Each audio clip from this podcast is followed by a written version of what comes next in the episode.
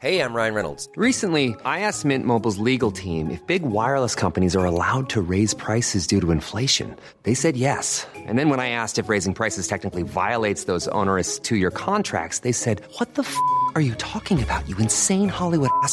So to recap, we're cutting the price of Mint Unlimited from $30 a month to just $15 a month. Give it a try at mintmobile.com slash switch. $45 up front for three months plus taxes and fees. Promo for new customers for limited time. Unlimited more than 40 gigabytes per month. Slows. Full terms at mintmobile.com. Este lunes el gobierno de la República tuvo un acuerdo con los familiares de las víctimas de pasta de conchos. El acuerdo es rescatar los cuerpos de los mineros con el trabajo de la Comisión Federal de Electricidad. Olga Sánchez Cordero, secretaria de Gobernación, la tenemos precisamente en la línea telefónica. Señora secretaria, ¿cómo está? Buenos días. ¿Qué tal, mi querido Sergio y Lupita? Muy buenos días. Gracias, Qué Olga. gusto me da saludarlos a ustedes y a su auditorio. Igualmente, Gracias, muchas gracias. Olga. Buenos días. Eh, Olga, cuéntanos, eh, ¿es, ¿es riesgoso intentar este rescate o, o ya tenemos certeza de que pues no va a haber problemas en materia de seguridad? Bueno, lo que estamos eh, precisamente viendo con los expertos, con los geólogos, con los ingenieros, en fin, es que el rescate no tenga eh, o tenga los menores riesgos posibles. Siempre hay algún riesgo, por supuesto, pero este toda actividad, tú sabes, tiene un riesgo, por supuesto, no puedes decir que no lo tenga, sobre todo un rescate de esta magnitud. Pero bueno, lo que estamos eh, viendo es que precisamente existe el menor riesgo posible para quienes sean los rescatistas. Esto se va a hacer a través de la Comisión Federal de Electricidad, como tú lo acabas de señalar, y adicionalmente, adicionalmente a los familiares de los mineros se les va a hacer un memorial y se les van a dar, por supuesto, las indemnizaciones conforme a la Comisión Interamericana de Derechos Humanos. Estamos en la línea de, de, digamos, de ser lo más pulcros, transparentes posibles para eh, lograr que las familias de los mineros, porque lo que estamos diciendo en nuestro, eh, básicamente en nuestro fundamento, es que hubo omisiones por parte del gobierno en todos estos años de intentar o de hacer algún plan para el rescate de los mineros. Ante estas omisiones, el gobierno mexicano acepta esta responsabilidad, eh, eh, da esta indemnización y procura eh, resarcir la omisión a través de estas acciones para ir al rescate de los mineros que quedaron atrapados. Eh, doctora, las fechas de, de, inicio de esta labor, de este, de este rescate, ¿la va a definir la Comisión Federal de Electricidad? ¿Ellos se harán cargo ya a partir de ese momento de todo? Sí, se van a hacer cargo, pero el señor presidente quiere ir a Coahuila, por supuesto después de las elecciones, porque en octubre va a haber elecciones uh -huh. en Coahuila, como saben ustedes, y después de las elecciones quiere ir a Coahuila precisamente para ver cómo se están iniciando estas acciones por parte de la, eh, de la Comisión Federal de Electricidad, quien también para poder eh, tener, digamos, alguna algún incentivo en la recuperación de los recursos de este rescate, va a explotar también eh, esta mina, o, pa, o, parte de esta mina, no necesariamente en ese mismo lugar, pero parte de esta, de esta mina, ¿verdad?, para para proveerse de sus propios insumos. Es decir, este, en algún momento también no se quiere que la comisión nada más eh, de este recurso, sino que pueda tener la oportunidad de recuperar el recurso, aunque sea a largo plazo. De hecho, Grupo México renunció a la concesión. ¿Esto permite que se concesione a la Comisión Federal de Electricidad? Eh, esto permite ya tener mayor flexibilidad jurídica para poder realizar tanto la búsqueda y la, y la, la estrategia de la recuperación de los cuerpos, como también, obviamente, la poder extraer el mineral para la propia comisión. Eh, doctora, por otra parte, eh, las, eh, los festejos del grito ahora serán diferentes. ¿Dónde estará usted? ¿En qué ceremonia?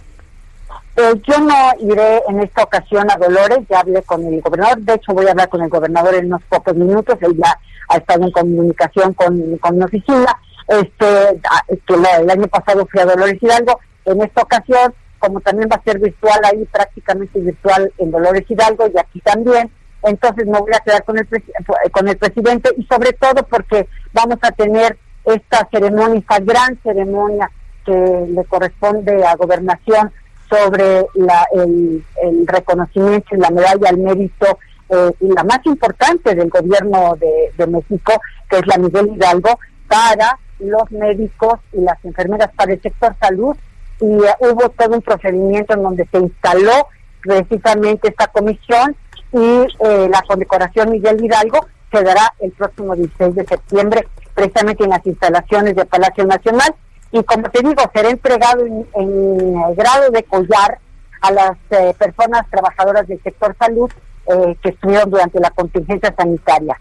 Entonces creo que es una buena, una, un reconocimiento importante, que es una buena señal para estos médicos y enfermeras que se jugaron la vida, porque no solamente fue su trabajo, sino que la vida misma se la estuvieron jugando este con la con el problema de la pandemia y los enfermos. Eh, doctora Sánchez Cordero, eh, déjeme regresar al tema de pasta de, concha, de, conchas porque creo que es, que es importante. Eh, nos dice usted que apenas se va a tratar de determinar cuáles son los procedimientos, eh, qué tan seguro, qué tan seguro es esto. ¿Esto lo va a hacer la Comisión Federal de Electricidad o se va a contratar a alguien que venga de fuera? Y lo pregunto porque es un trabajo bastante especializado el determinar si hay o no acumulaciones de, de, de gas, en fin, en el interior de una mina? No, pues claro, digo, tenemos que tener todas las precauciones, bueno, tiene que tener la comisión todas las precauciones y seguramente, seguramente, yo no tengo la información exacta, pero seguramente estarán los ingenieros, estarán los técnicos, los expertos, este, viendo cuál será la mejor solución, cuál será la, la, la máxima eh, protección que tengan quienes este, vayan al rescate, por supuesto. Y serán también gente muy experimentada en rescates y será gente también, ingenieros y geólogos y todo lo que tengamos al alcance para poder nosotros, bueno, nosotros no, para que pueda definirse quiénes, cómo, en dónde, qué tipo de gases se están produciendo, se produjeron ya, en fin, todo eso, pues es un asunto, mi querido Sergio, sumamente técnico eh, y, seguramente estarán viendo a todas estas personas eh, expertos y técnicos para poder hacer el rescate. Eh, doctora, si me permites a mí, eh, sobre otro tema también eh, importante en estos momentos que se está discutiendo, la consulta para el juicio a los expresidentes. ¿Es necesario que pues exista primero una acusación? ¿Eso es lo que tendría que ser? ¿O la, la, aplicación debe hacerse por consultas, la aplicación de la ley? no, no, es que tampoco es dar una consulta para aplicar la ley está perfectamente regulada, está establecido en la Constitución, el presidente tiene la legitimación para hacerlo. Yo me vengo enterando el día de hoy precisamente también, porque incluso en la reunión de seguridad eh, no se trató el tema. En este momento, como ustedes, yo también me vengo enterando que el señor presidente decidió este, presentar la consulta a, a la Cámara de Senadores y la Cámara de Senadores la, la van a remitir a la Suprema Corte, quien decidirá si la consulta es o no constitucional y es un terminal, es un tribunal terminal, por lo que este lo que determine la corte será. Entonces, este pues eh, estamos precisamente en, esta situación que anunció el señor presidente, eh, yo no tenía conocimiento y hoy pues tenemos todos eh, el conocimiento de que lo va a hacer. Eh, doctora Sánchez Cordero, ¿se reunió usted con ah, las activistas que tomaron la Comisión Nacional de Derechos Humanos? ¿Cómo estuvo esta reunión? ¿Qué se dijeron? ¿Qué, ¿Cuál es la solución que está usted aportando? Mira, yo creo que todas ellas están pasando por mucho dolor, porque eh, algunas de ellas, eh, sus hijas fueron asesinadas o se cometieron feminicidios, otras sus hijas o sus parientes más cercanos fueron violadas, fueron violentadas, fueron agredidas. Eh, y desde luego yo creo que lamento mucho que tengan que llegar hasta estos espacios para ante la falta de respuestas de otras instituciones. Yo, eh, pues, desde luego soy mujer y también eh, he, he, luchado por estos abusos de poder y violencia que se ejercen contra nosotras, contra las mujeres y, y que lo que ellos están viviendo pues no es justo ni es correcto lo que se vive. Así que no se les puede quitar desde luego el dolor y la tristeza porque pues esto es lo que les da fuerza para seguir adelante y pues muchas de ellas traen el corazón roto, la verdad de las cosas. Y nosotros estamos aquí desde este espacio en el gobierno federal, pues trabajando, de verdad, trabajando sin pausa para que realmente eh, tengan una respuesta y se puede llegar a cuidar a las eh, mujeres, a las niñas y que se las protejan en, sus derechos sin discriminación y sin excusas. Y lo que sí vamos a hacer es caminar con ellas, acompañarlas eh, y nosotros lo que podemos hacer desde esta Secretaría es impulsar cambios para que podamos lograr que este, vaya disminuyendo la violencia, los feminicidios y con un, un objetivo a largo plazo, pues ojalá, ojalá se pueda erradicar las violencias en contra de las mujeres. Y yo creo que este tenemos que acompañarlas validando lo que ellas viven y que no es justo, ni tampoco minimizar la experiencia que ellas vivieron. Eh, tenemos que hablar con empatía, tenemos que hablar sin juicios de valor, ¿sí? Y tenemos que ver por, por eh, porque, porque ellas eh, tengan la respuesta adecuada y sin embargo, sí, muy claramente, no eh, prometer cosas que no podemos cumplir ni tampoco podemos generar falsas expectativas. Pero este pero sí el acompañamiento desde una perspectiva integral de protección integral que puede significar para muchas mujeres la diferencia entre la vida y la muerte y desde el primer momento en que buscan ayuda tiene que haber respuesta por parte de los servicios de atención integral y por parte de las autoridades.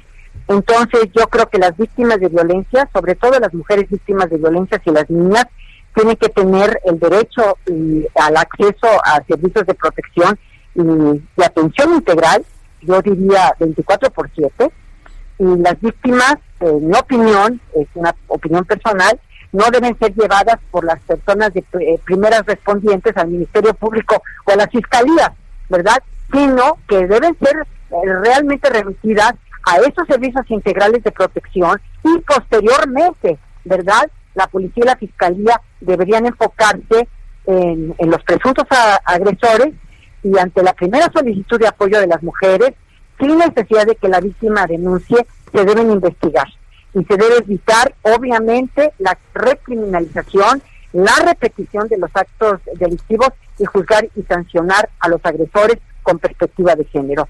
Entonces, creo que en eso estamos trabajando y este y yo creo que cada, cada institución pública y privada, eh, de acuerdo a sus atribuciones y funciones, pues yo creo que tenemos una corresponsabilidad y las mujeres tendrán mayor posibilidad de encontrar el acceso a la protección a sus derechos. Doctora, derecho a disentir eh, por parte de los gobernadores, ¿eso no quiere decir que se rompan las relaciones, que haya buena relación con la Secretaría de Gobernación y que trabajen en diferentes temas? Yo te puedo decir, mi querida Lupita, que yo todos los días, todos los días, desde que estoy en esta Secretaría, hablo con uno o dos gobernadores. Y tú has visto y han sido ustedes testigos de que en esta pandemia prácticamente fue semanal la reunión que tuvimos con los gobernadores y con los diversos secretarios de Estado, con la secretaria de Economía, con el secretario de Salud, con el secretario de Turismo, con el secretario de Educación. Incluso ahora en esta semana se está programando una eh, videoconferencia, también no sé si sea videoconferencia presencial, pero una reunión con el secretario de Hacienda después de que entregó ya el PEP y que ahora va a platicar con los gobernadores. Eh, una pregunta, eh, señora secretaria. ¿Usted está de acuerdo con retirar el fuero al presidente de la República? No, no, no estoy de acuerdo. Como constitucionalista te digo, yo creo que es una protección que tienen los jefes de Estado, los jefes de gobierno, y en esta, nosotros en, nuestro país tenemos el jefe de Estado y el jefe de gobierno en la misma persona del, del presidente. Hay otros, por ejemplo, en España, el jefe de Estado es el rey y el, jefe de gobierno pues es el presidente eh, español. Entonces aquí tenemos ambas figuras en la figura del presidente y yo se lo he dicho al presidente directamente, que es una protección, que yo no estaría de acuerdo en que se le quitara el fuero al presidente, precisamente por la figura que, que representa nuestro país como jefe de Estado, por una parte, y como jefe de gobierno. Entonces, eh, es mi posición, pero yo respeto, el presidente está decidido a que le quiten el fuero y así sea eh, y así está la iniciativa en la en las cámaras. Eh, doctora, por otra parte, así usted al evento eh, del sorteo especial este alusivo al, a lo del avión presidencial. Eh, a, qué horas es? Y, y, usted ya compró su cachito y piensa que esto va a servir efectivamente para ayudar al sistema de salud? Eh, por supuesto que fue una de las primeras que compré en un cachito, si no me entero. este Y también me ha pedido el señor presidente que esté yo alrededor de las dos y media ahí en la Lotería Nacional. Yo creo que no sé a qué horas vaya a hacer el sorteo, se las cuatro o dos y media, no recuerdo, pero me pidió que estuviera desde las dos y media ahí. Eh, eh, doctora, eh, estamos empezando un proceso electoral, pero en, en, los estados de Hidalgo y de Coahuila tendremos elecciones este este mismo este mismo año. ¿Cuáles son las restricciones que se que se deben aplicar a la información? Se lo digo como comunicador. Eh, nosotros tenemos uh, transmisiones en 16 lugares de la República Mexicana, además de en Estados Unidos, pero pues a veces es muy complicado saber qué podemos o no podemos decir que pudiera afectar el proceso en Coahuila o el proceso en Hidalgo? ¿Cuáles son las reglas? Mira, a ver, vamos a empezar diciéndote que la libertad de expresión es irrestricta. A eso es lo que te puedo decir. Y tú puedes seguir transmitiendo tus noticias y todo con toda la libertad, con toda la libertad. Entonces nosotros hemos estado muy pendientes de lo que ha dicho el INE, eh, muy pendientes de lo que ha dicho el propio tribunal, este, en eh, días pasados incluso eh, yo di una explicación de un precedente del año pasado sobre la sala regional especializada, eh, de cómo había hecho la distinción entre libertad de expresión, las preguntas o la promoción personal, o bien también el informe que se da de salud, de educación, y que tiene que seguir informando a la población de muchos temas. Digo, imagínate si nos quedamos sin este sin, decirle a la población lo que debe hacer en la pandemia o, la, o, los temas de educación o ese, tipo de cosas, eso lo tenemos que seguir. Lo que se regula es la propaganda política. Eso es lo que realmente se está regulando. La libertad de expresión es irrestricta, irrestricta. Y sí te quiero decir algo, creo que cuando se hizo la consulta al, al INE, y esto se llevó también al Tribunal Electoral, a la Sala Superior del Tribunal Electoral, el, tribunal emitió sí una resolución y el INE, en, en opinión del tribunal, no en mi opinión, se excedió en la interpretación. Excedió en la interpretación que hizo eh, de, la, de la consulta y de la sentencia del tribunal. El mismo tribunal dijo, te excediste en la interpretación que hiciste respecto de la consulta, porque no fue tema de consulta lo que se me, lo que se me consultó. Entonces, en realidad, eso último me faltó decirlo cuando eh, yo intervine, que el presidente me pidió que interviniera, pero efectivamente este eh, lo, lo, digo ahorita en este momento que tengo la oportunidad de decirles, sí, el INE se excedió en su interpretación porque no fue objeto de la consulta. Y por otra parte, a ver, las, la, la libertad de expresión es irrestricta y solamente tenemos las restricciones constitucionales, es decir, la propaganda política. Eh, doctora, la libertad de expresión nos dice usted es sumamente relevante, se tiene que proteger. Eh, ¿Qué pasa con la libertad de manifestación? Vemos que la UIF congela cuentas a personas luego de una manifestación. ¿Debe protegerse también la libertad de manifestarse? Pues claro que sí. A ver, la congelación de cuentas viene de otros temas, ¿eh?